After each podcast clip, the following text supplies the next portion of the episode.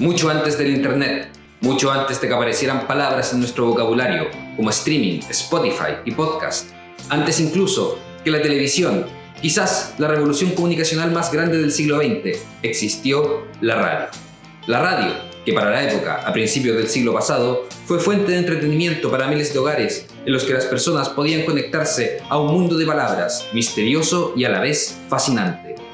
Damas, caballeros y otros, mi nombre es Jorge Sangüesa Bastías y esto es una nueva misión de rescate histórico tras la pista de Radio Almirante La Torre.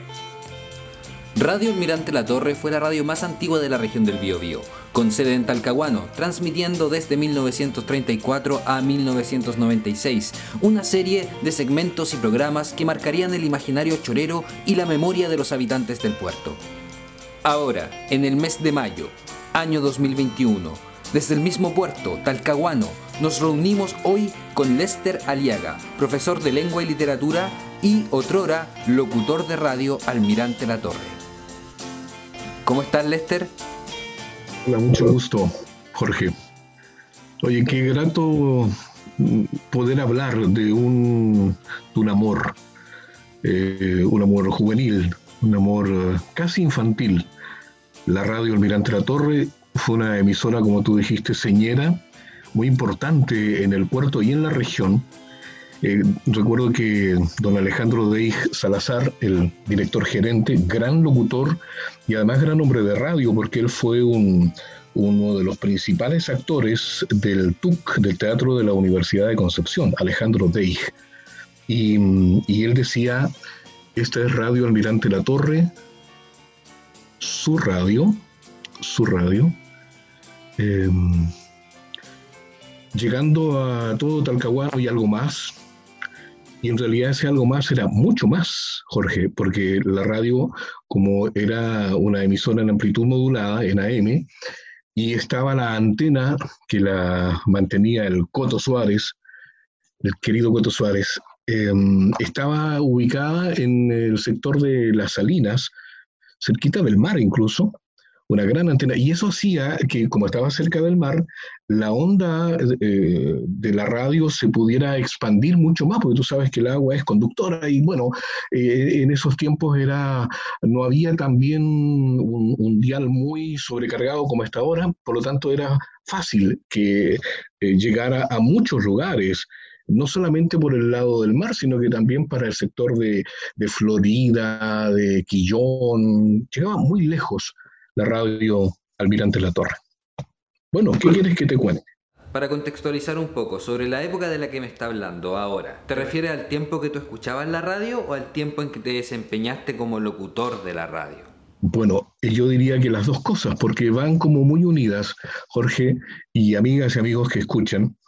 Mira, yo debo contarles que mm, de chiquitito, de chiquitito me gustaba la radio y yo estudiaba en un colegio cerquita de la radio La Torre que estaba en Aníbal Pinto 250, a pasos de la Plaza de Armas, como se decía. Y cerca estaba el colegio Chegoyen, ¿ah? que todavía está ahí, pero era chiquitito, era una casona, yo estudiaba ahí y pasaba por fuera y a veces entraba, me atrevía y miraba a la señora Magali transmitir, a la Magali Almendra, de quien hablaré en un ratito. Y bueno, y después me iba, era un cabro chico, estaba eh, hasta octavo básico, estudié ahí en el Echegoyen, porque no tenía media. Pero después yo me fui al liceo a 21, frente al mar, y en segundo medio me atreví. Y fue, yo me acuerdo muy bien, eh, previo a las eh, vacaciones de invierno de, julio del año 1975, Jorge. 1975. Yo era un pergenio de 15 años. Y un día entré a la radio y pedí hablar con alguien, no estaba el gerente, estaba el, periodista Mario Enrique, yo me acuerdo de los nombres, eh, y estaba Ana Magali Almendra, la locutora, estaba transmitiendo ella. Y ella me escuchó. Eh, yo le dije que quería ser locutor y que quería ver cómo podía entrar a trabajar en la radio. Me dijo Ana Magali, bueno, yo te he visto por aquí, te veo pasar de repente, sí. Y el Mario Enríquez, don Mario Enríquez, eh, me dijo, yo te conozco a ti, ¿cómo te llamas tú? Yo me llamo Lester. pero te dicen, sí me dicen Teo, mi mamá me dice Teo, entonces, sí, eh, mi mamá era profesora, sí, yo te conozco a ti, em, eh, mis hijos fueron alumnos de tu mamá, no te vengas a meter aquí, sigue estudiando, sigue estudiando y, y no, no te metas en la radio. Y la Magali me dijo, ven, y me entró al locutorio. Yo nunca había estado en un locutorio. Entonces ella transmitía, estaba transmitiendo creo que los tangos, el con permiso soy el tango, a las 6 de la tarde, era de 6 a 7. Y entre tanto me hablaba, y yo me encantaba más ahí cuando escuchaba su voz tan bonita, veía el micrófono, un panqueque grande que le llamaba, un, un, micrófono grandote, colgante. Y ahí me dijo la señora Magali, mira, no le hagas caso a ese viejo. Así entre ellos se molesta. No le hagas caso a ese viejo. Mira, ven mañana, pide hablar con don Alejandro Deig, yo nunca lo había escuchado, don Alejandro Deig, no le tengas miedo, me dijo, mira, él es muy grande, habla muy fuerte, tiene cara de mañoso, es mañoso, pero no tengas miedo, y dile lo mismo que me dijiste a mí que querías ser locutor y que te gustaba la radio. Ya, y el otro día, ay, me dijo, ven como a las tres y media, porque esa hora viene llegando, él después del almuerzo, viene contento, viene relajado, y ahí lo aproveché, ya. Y estaba esperándolo, entra don Alejandro y veo que era un tremendo caballero, medía como un metro noventa, para mí eran dos metros, y mm, entra a su oficina y detrásito golpeo yo y me dice, ¿qué pasa? Le habían dicho, parece, ¿ah? porque la verdad me recibió súper bien. Y se, sentó en su escritorio grande, bonito. Y yo asiento. Me senté ahí y le dije, ¿en qué anda? Le dije, mire, yo ayer vine, hablé con la señora Ana Magali, ella me dijo que viniera a hablar con usted, yo quiero ser locutor. Así ah, que quieres ser locutor. ¿Y por qué te gusta? Bueno, yo vengo varias veces, he venido a la radio, me gusta esto de las voces, me gusta la música. ¿Y qué haces tú? Bueno, yo estudio, eh, eh, estoy en el liceo, ¿qué edad tienes? 15 años. Mm, me dijo, mm".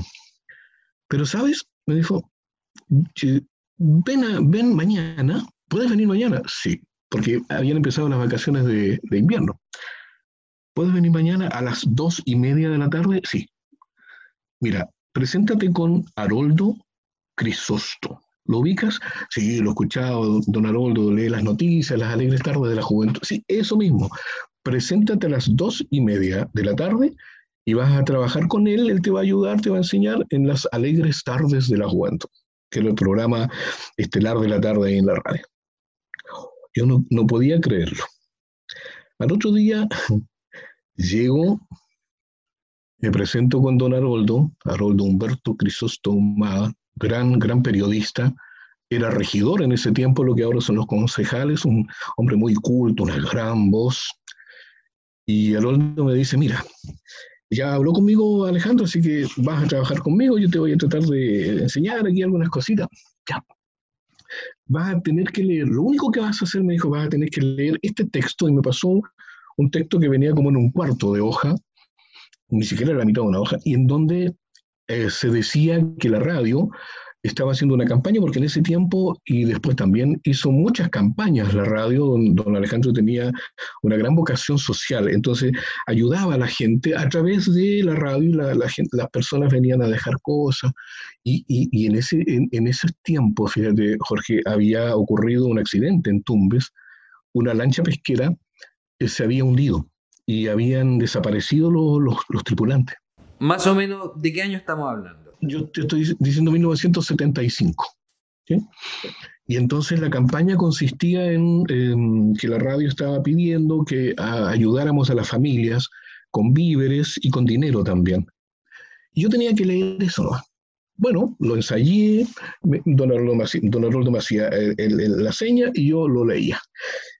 Bien, pero pasaba una cosa que yo en un principio no entendía, bueno, yo nunca, como te dije, había estado en una radio, en, un locutorio. Resulta que yo leía el texto y después Haroldo comenzaba con la animación del programa, leía saludos, anunciaba la y yo cometía el error de toser toser, porque claro, uno cuando se, pone nervioso, y don Arnoldo me miraba feo, y yo no sabía por qué, hasta que me explicó, no, pues tú tienes que quedarte calladito, yo estoy hablando porque el micrófono tenía, el micrófono tenía, eh, era bidireccional, entonces mi, eh, estaba a un lado y yo estaba al frente, No, no estaba al lado de él, Yo pensaba que como eh, el micrófono eh, eh, recibía nomás, yo pensaba solamente la voz de Haroldo. Bueno, eso fue un, chascarrito al, comenzar y al otro día me dejó anunciar canciones, después me hacía alguna pregunta y vamos haciendo, y, fui aprendiendo con él y después me cambié a la mañana con Juanito Vivallos, donde también aprendí, me solté mucho más, Juan era un, muy buen animador, muy simpático, entonces con él aprendí como a, hablar más relajadamente y después me cambié, estoy, estoy hablando todavía en el 1975, me cambié con Ana Magali y ahí yo siento que comenzó un, despegue, digamos, en mi forma de, de, transmitir, porque la Magali me dio mucha confianza. Ana Magali Almendra era la gran locutora de la región, Em, y ella tenía un programa eh, que se llamaba México Canta. Después de las alegres tardes de la juventud, que terminaba a las cuatro y media, empezaba México Canta. El gran programa de la radio Almirante La Torre, histórico, ¿ah? porque era un programa en que tocaban canciones de México, las rancheras, ¿no es cierto? Pero además hacían, aparte de los saludos que eran típicos de la radio, hacían mandaba muchos mensajes. Entonces cumplía una función la radio que ahora ya no, pero en esos tiempos era muy importante, porque te estoy hablando de tiempos en que incluso había pocos teléfonos, teléfonos fijos.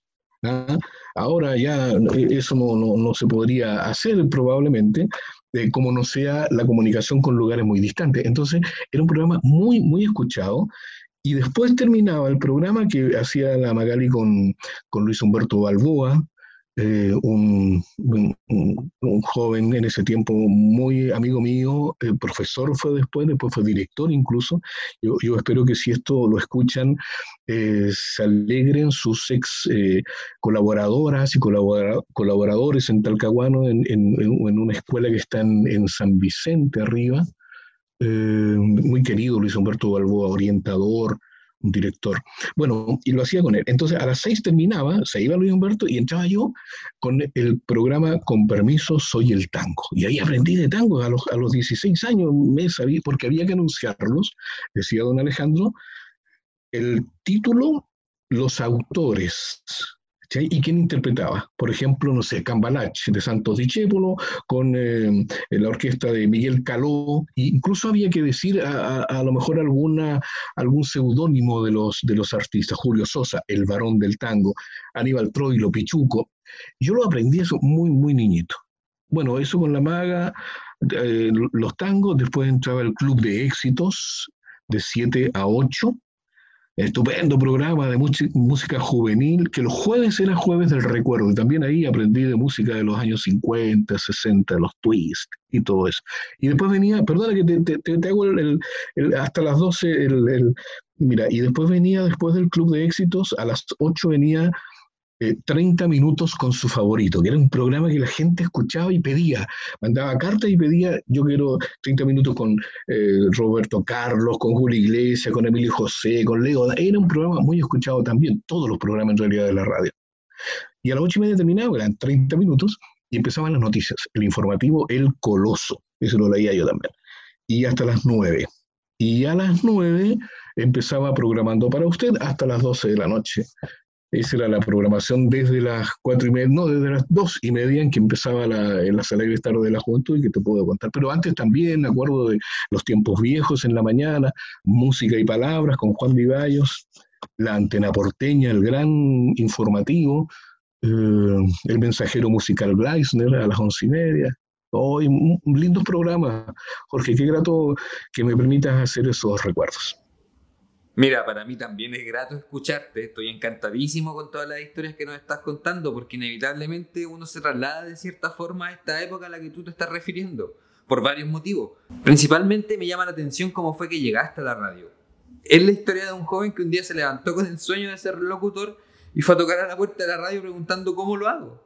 Y tuve mucha suerte, Jorge, y, y eso yo me agrada mucho poder contarlo, Em, a veces lo he relatado con amigos o con mis estudiantes del liceo, que tengo, tengo la oportunidad, bueno, hace ya casi 40 años de, ser profesor.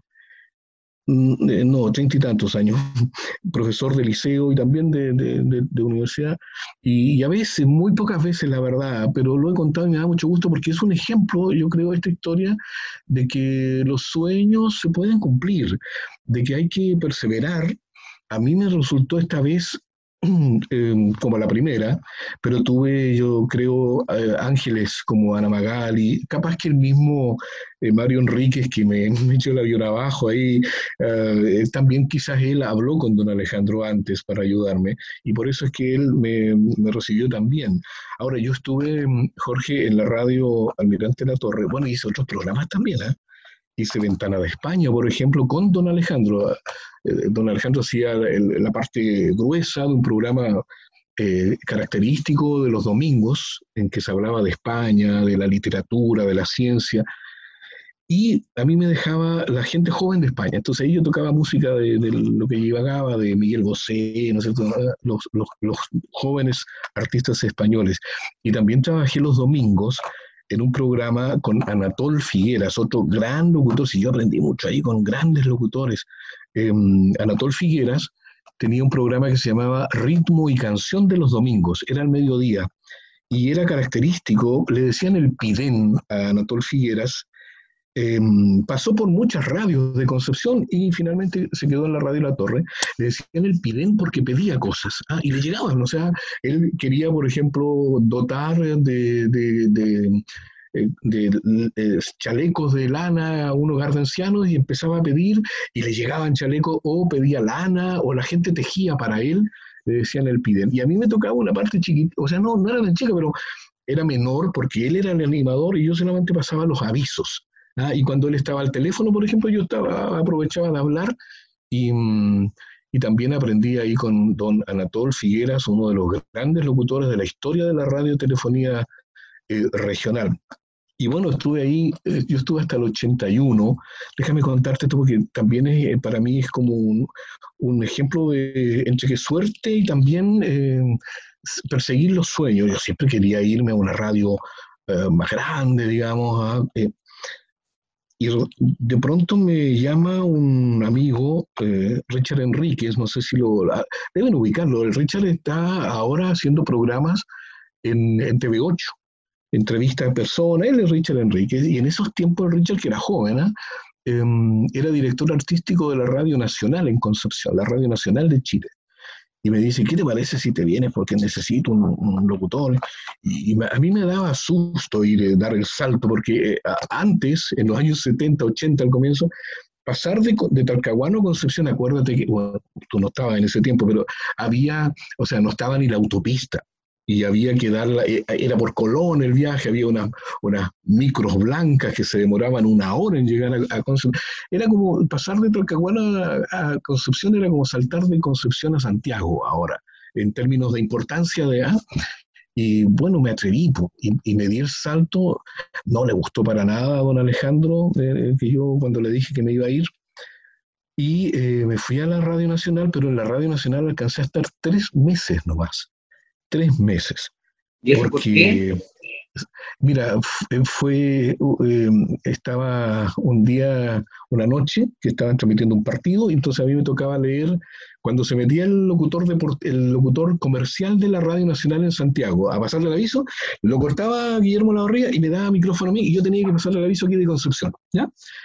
Y de repente, en un momento, eh, ya sigue el partido, y aparece Guillermo, que estaba en el control, era el radio operador, y aparece en el locutorio y toma así como una cartulina y me dice, te están escuchando.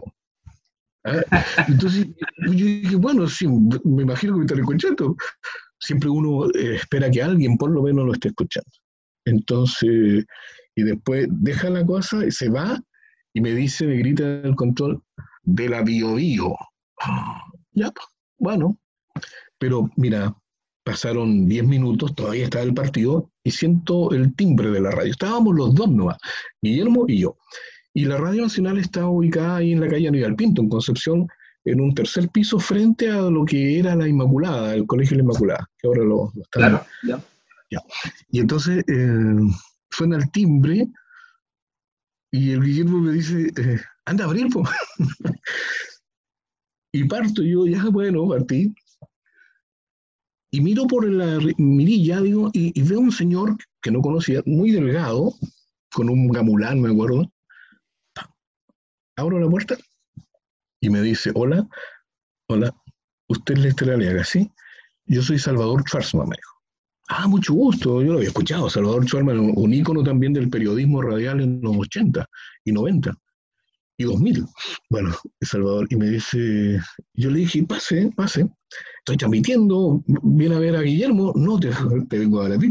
Y pasa al locutorio y me dice, mira, yo vengo de parte de don Nivaldo Muchati pero yo cuando me decía, primero cuando supe que era Salvador Schwarman, y segundo cuando era, que venía de parte de Nivaldo Bochati, yo sentía mi, mi, mi, estómago así muy, muy apretado, porque eran personajes, ¿cachai? Que me nombraba, que, que, me, venía a ver Salvador Schwarman, yo no lo conocía, y, y Nivaldo Mochati, un, el, gran personaje de la radio, no solamente regional.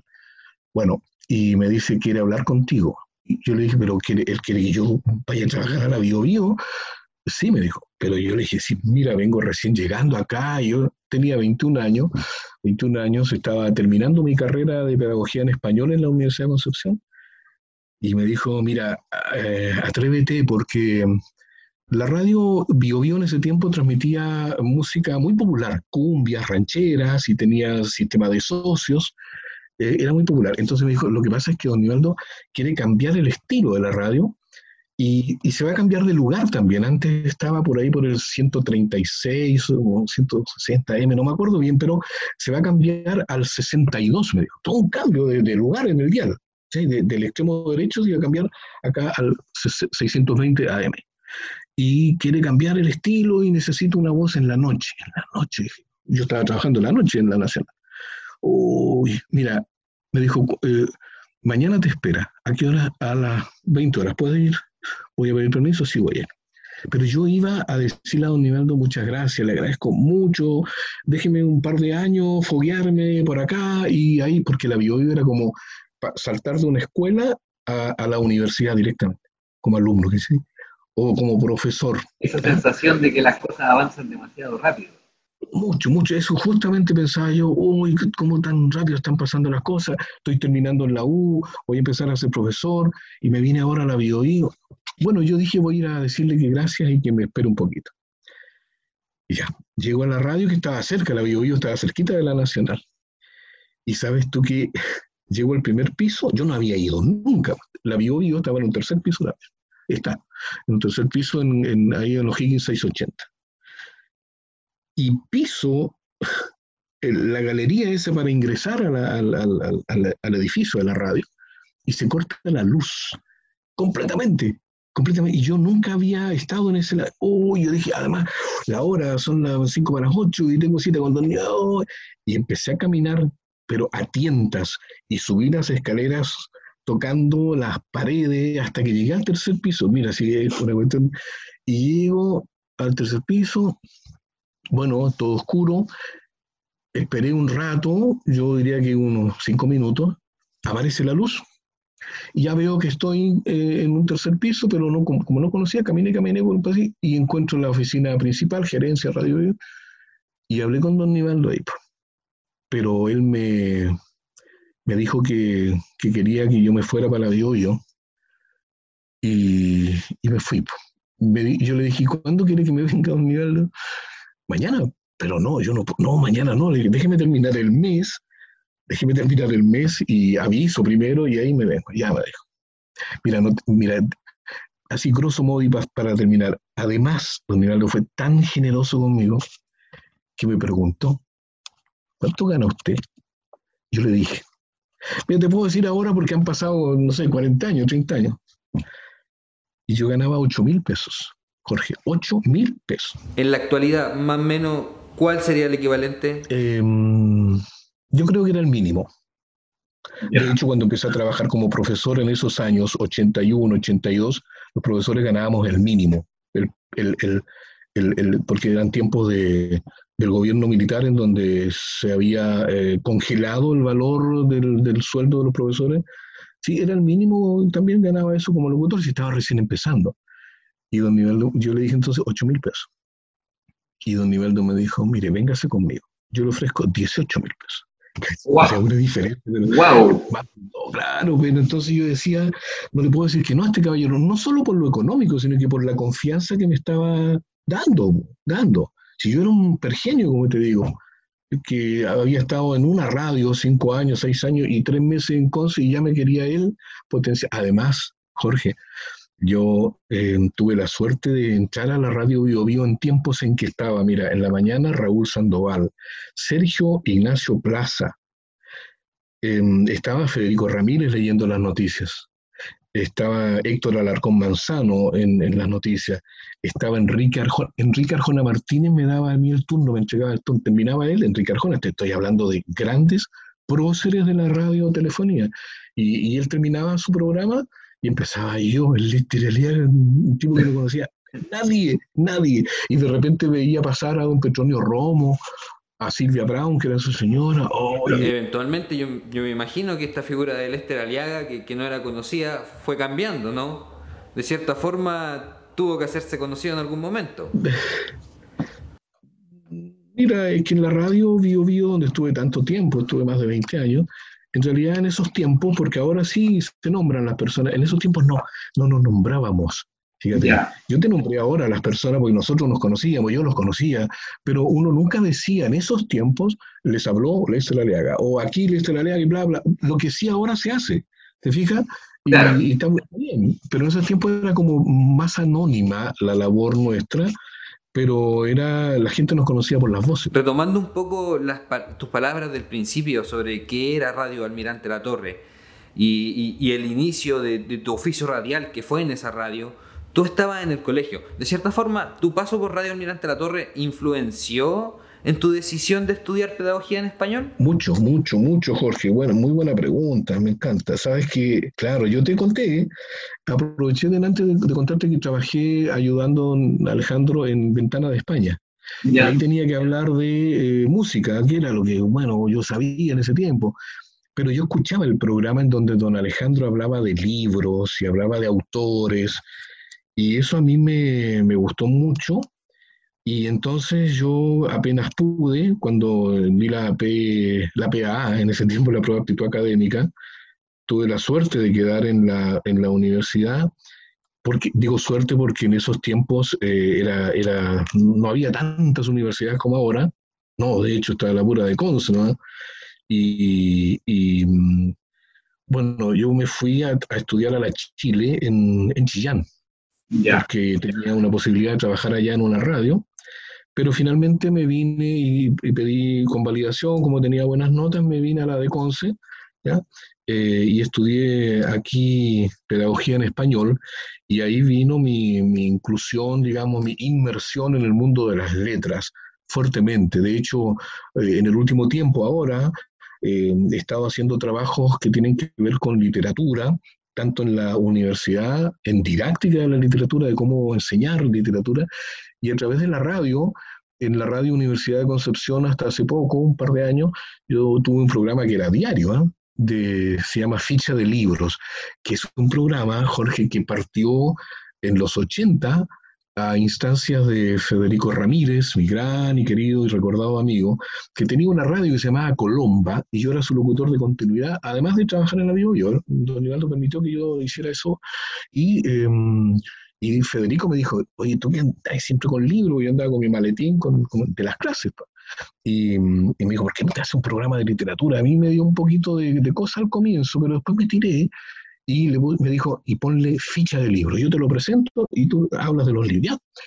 Bueno, se hizo ahí, pero después la radio, bueno, yo no seguía ahí, no seguía en Conce y eh, eh, volví, como digo, por ahí por el 2015 a instancias de otro hombre de radio importante, Juan Eichmann, que fue director de la radio Universidad de Concepción como 20 años, Juanito, y él me pidió un día, ¿por qué no, no te hace un programa de literatura, aquí este, pero que fomente la lectura, que, que, la gente al escuchar le den ganas de leer el libro? Ya, pues. y yo le dije, mira, yo me gustaría hacer el ficha de libros que hacía antes con, con Federico. Ya, pues me dijo. Y lo estuve haciendo hasta el 2017, en que se tuvo que ir Juan, bueno, se fue jubilado, Juanito, y ahí vino un recorte y cambio de rector y entonces cambió mucha, mucha gente y ahí yo también me tuve que ir y, quedó en el aire ese sueño de eh, fomentar la, lectura a través de la radio. Pero ahora tengo una posibilidad con, eh, con el formato podcast, Jorge, em, que estoy a través de mi colegio, de mi liceo, el liceo del SEAT, que se llama el Liceo Mauricio Hochschild, del Centro de Alta Tecnología SEAT, en donde por fin pude encontrar algunos estudiantes de cuarto medio que conversando y, conversando y enseñándoles algunas cositas, aprendieron a editar bien y estamos haciendo podcast de literatura que todavía no los lanzamos oficialmente, pero ya están en la página web del, liceo y prontamente te vamos a estar haciendo competencia, porque los voy a subir también a, las aplicaciones, eh, que se llama Desde la Biblioteca y que siguen el mismo formato, Jorge, en principio, de la ficha de libros que hacía en la radio, ¿ya? Ese programa histórico, digamos, y eh, yo espero ir em, después evolucionando eh, por ejemplo, a ojalá poder eh, establecer como ahora una conversación con un autor o una conversación con un lector, pero por ahora estamos en el formato muy similar al de la ficha de libro, en donde yo hablo de un libro, hablo de un autor y voy metiendo entre medio a palabras del autor, algo de música relacionada. No sé si eh, después te puedo dar la, la dirección del, del, podcast para que lo... Vamos a aprovechar al tiro el momento para recomendar el podcast del profesor Lester a todos los amigos, amigas y amigues que nos están escuchando. El podcast se llama Desde la Biblioteca y trata principalmente sobre libros y literatura. Lo pueden encontrar en la página de SEAT, esto es seat.cl slash inicio slash SEAT-podcast. El podcast, repito, se llama Desde la Biblioteca. Y Lester, o sea, no hay ninguna competencia. Yo, yo como veo lo, que va a ser esta nueva realidad radial con el formato de podcast, etcétera, creo que y aspiro a que se vaya a formar en el futuro una especie de cooperativa, un trabajo más o menos similar al que tú me describes con los relatos de la radio que ahora me está haciendo. Lo que me lleva a la siguiente pregunta. Eh, entendemos que los cambios de la radio hoy y la radio en esos tiempos, los cambios tecnológicos son muy evidentes. Sin embargo, a mí me interesa saber, desde tu opinión, cuáles son los cambios culturales que tú puedes observar al respecto de la época en la que nos encontramos ahora sobre la radio? Voy a, espero en la respuesta eh, cubrir eh, la pregunta que, que, es muy potente y que no la conocía de antes. Mira, yo quiero decirte que habiendo visto la, evolución del, del medio en todos estos años, con mucho cariño, bueno, la radio Almirante La Torre era una escuela. La radio antigua era una escuela, especialmente la radio La Torre. Ya te nombré, el director gerente había sido primer actor del TUC. Don, don Haroldo Crisóstomo gran periodista, gran hombre de radioteatro, él hacía Don Crispín y la señora Concepción y lo escribía todos los días y, se hacía al aire después en Antena Porteña. Em, con Haroldo aprendí mucho, mucho, mucho de seriedad profesional, a escribir libretos. Mira, la, la señora de don Haroldo Crisóstomo, Aida Garcés, primera actriz del TUC, Jorge, te estoy diciendo, primera actriz del Tucla, Aida Garcés, gran también profesional, y ella eh, era también, eh, le gustaba mucho, hacía muy, muy, muy tenía muy bonita voz, la Aida, entonces le ayudaba a Haroldo. Entonces yo eh, con ellos eh, y disculpa que hable en primera persona, pero estoy hablando de cómo uno podía aprender. Mira, si ahora, por ejemplo, todavía Alejandro Sangüesa, que está en el canal TV8 y que está en la radio punto 7, que estuvo muchos años también en, está en la empresa BioBio, él igualmente como yo partió en la radio La Torre. Y ahí uno aprendía de todo y de repente había que tomar la escoba y barrer, y de repente había que, aunque no le gustaba al Julio Caniflu, que era el, programador, programar algo, a mí me retaba mucho porque en la noche yo le cambiaba algunas canciones y él escuchaba, entonces el otro día me decía, pero ¿por qué, ¿por qué tocaste esta y no tocaste esta otra? Se la sabía de memoria es que me la pidió la gente. No, pero yo, te dejo planificada la, programación y tienes que tocar eso al otro día, otra vez peleábamos ahí. Bueno, una escuela, una escuela porque se, hacía, eh, se hacían programas en vivo con mucho respeto, Jorge, por el auditor, mucho respeto por el lenguaje. por el lenguaje, por hablar bien, por pronunciar bien y por utilizar palabras adecuadamente. Em, y además libretos, en lo posible libretear, o sea, nada de llegar y hablar lo que se te ocurre al aire, siempre tener una pauta, por lo menos una planificación. Yo aprendí a hacer libretos ahí en la radio y me ha servido mucho porque la ficha de libro y los podcasts que estoy haciendo, yo los escribo, los escribo, son cuatro hojas de escritura. ¿ah? Bueno, em, una escuela. Y entonces, en el tiempo, bueno, yo me fui, como te dije, a Concepción, también era igual, mucho respeto, en el audio, mucho respeto por el auditor, eh, mucho cuidado con el habla, con, eh, con las voces también, voces agradables ¿ah? y mm, mm, mucha cultura también. El locutor tiene, la locutora, tienen que ser personas que irradien cultura, que lean bien los nombres, que manejen idiomas en términos fonéticos. No es necesario saber hablar alemán, pero saber pronunciar bien. Bueno, Claro, por supuesto. Eh, eh, eso te podría decir que yo he visto un, cambio, pero no lo veo negativo en el sentido de que ahora está, es más relajada la cosa y por cierto es mucho más envasada que en vivo y además hay muchas repetidoras hoy en, el dial que son, eh, son emisoras que vienen de Santiago. ¿ya? Y, de repente pasan los avisos comerciales que son de Concepción Nova es la evolución del medio. Yo, por ejemplo, me, me parece que la... Eh, a ver, no quiero, no, mejor no, no, porque puede que eh, cambien las cosas, entonces no voy a marcar negativamente un hecho que yo veo que está pasando, esto de, de, de, la presencia en el dialpenquista de emisoras que hablan, oye, oye, se está quemando una casa a, a, a, a 500 metros de la casa mía, y, resulta que están hablando en la radio, no, no voy a nombrarle, pues son varias, que está quemándose una casa en Pudahuel, o se está quemando una casa en Cerro Navia, o se está y resulta que aquí, en San Pedro de la Paz, por decir, está sucediendo algo, se cortó la luz aquí en San Pedro, en donde yo vivo, y, y nadie me informa, eh, bueno, la Bio, Bio y alguna radio regional sí, pero si yo estoy escuchando mm, con una radio a pilas, por ejemplo, radio, no cooperativa, radio Dudamel, radio ADN, me hablan de, de cortes de luz que pasan en otros lados. No es mi contexto, no es mi vida, no es mi... ¿Te fijas? Eh, yo, eh, eso quería... De cierta forma, uno igual puede decir de que los medios de comunicación funcionan hoy de una manera muy centralizada en lo que se refiere como a la radio, y, te hablo yo desde mi, mi, propia perspectiva, de alguien como mencionaste tú, yo alcancé a escuchar muy poco de lo que era Radio La Torre, mi infancia fue en los 90, entonces capturé como ya lo último que le quedaba a esta radio.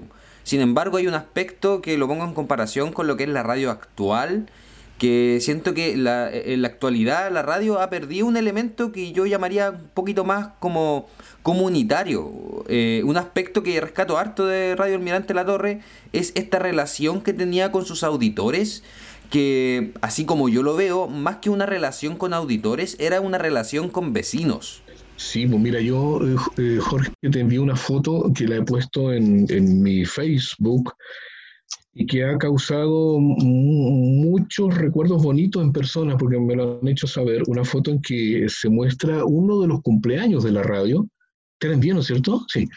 Y ahí aparece, la, en el, locutorio central aparece Ana Magalia Almendra, bueno, aparecen todos, el único que no sale es don Alejandro, que era como de pasada dije delante que era medio mañosón y no le gustaban esas cosas, siendo que fue primerísimo actor del TUC.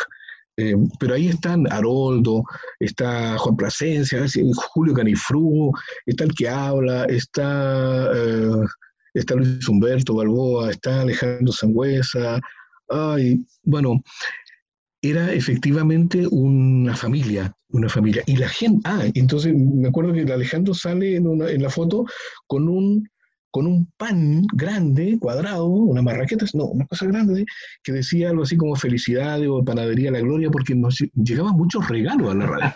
La gente sentía que la radio de la Torre era muy bella.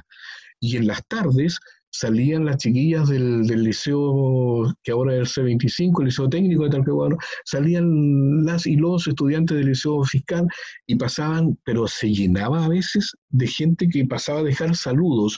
Y en la radio uno entraba y en el mesón grande principal había unas cajas así como las urnas de, para votación que tenían los nombres de los programas.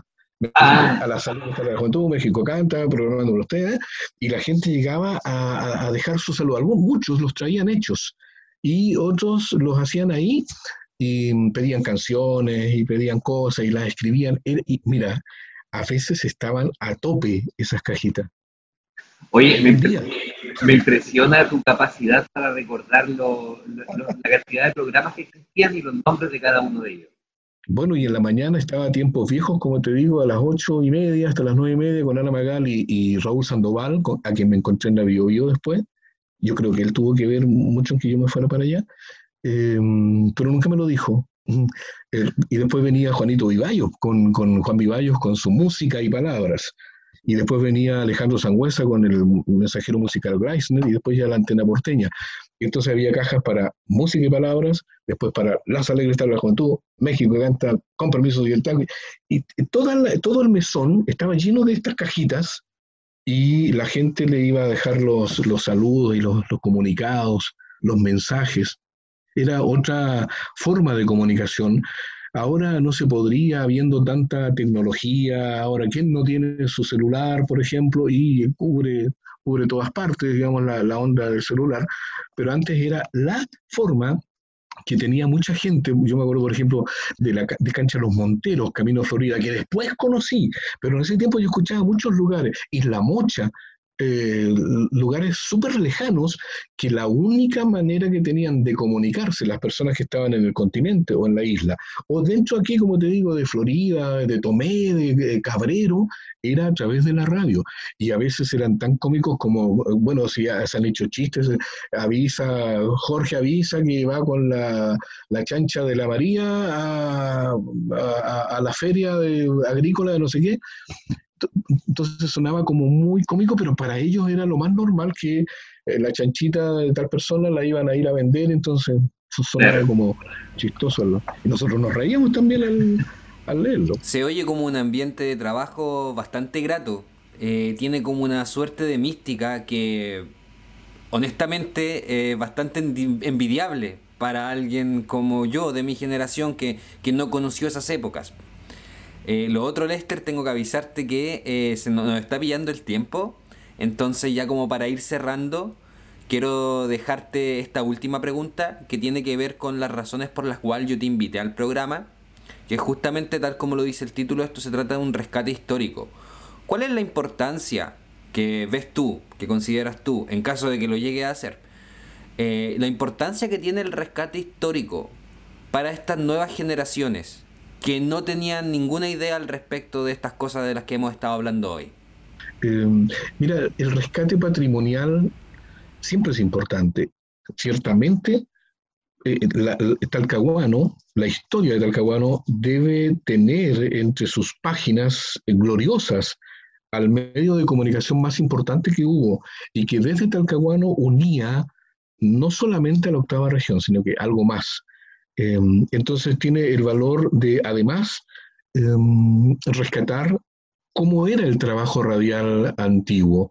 Un trabajo, como te dije, que era una escuela en donde uno tenía que hacer de todo y que tenía como primerísima eh, inquietud el, el, cariño por el auditor, el respeto por el auditor y por el lenguaje y por lo que se decía. Em, y, el servicio a la comunidad que marcaban el, el, quehacer de la radio, como también pasa con otras emisoras, pero pocas, que tenemos en, en, nuestra región actualmente. La, la, acción de servicio social. Y, y, bueno, yo quiero agradecerte también al final, Jorge, que me hayas permitido hacer estos recuerdos tan bonitos porque justamente eh, era, fueron tiempos maravillosos para mí y, tengo tan vivo en el recuerdo el, cariño con que nos tratábamos, porque ya se han ido, se ha ido Ana Magali, se ha ido Haroldo, se fue don, Alejandro, se fue Aida, pucha, se han ido casi todos. Y, y, fueron personas tan importantes en la vida nuestra y de, de, de Talcahuano. Tú pudieras, Jorge, conversar con antiguos auditores de la radio y te vas a encontrar con probablemente cosas como las que yo te he dicho. Eh, la gente amaba mucho la radio y a las personas que trabajaban en la a la Magali, por ejemplo, a Don Haroldo, a, Juanito Vivallo, los adoraban. Bueno, Lester, yo te quiero agradecer por todo lo que has compartido hoy con nosotros. Yo estoy contentísimo con todo lo que escuché. Eh, espero que nuestros auditores y auditoras también hayan encontrado el valor dentro de tus palabras y el rescate histórico que se le está haciendo a lo que era Radio Almirante La Torre. Antes de irnos, voy a reiterar la invitación para nuestros amigues eh, para que escuchen el podcast del profesor Lester sobre crítica literaria, se llama Desde la Biblioteca y pueden encontrarlo en la página de SEAT, esto es seat.cl slash inicio slash seat-podcast. Lester, nuevamente te lo agradezco y hago una última invitación a todos para que nos sigan por el canal de Spotify de Nación X, en donde vamos a estar emitiendo estos capítulos de rescate histórico solo hasta el 22 de mayo y vamos a compartir también varios de los radioteatros realizados por Don Haroldo Crisosto. Esto ha sido una emisión de Rescate Histórico, tras la pista de Almirante La Torre.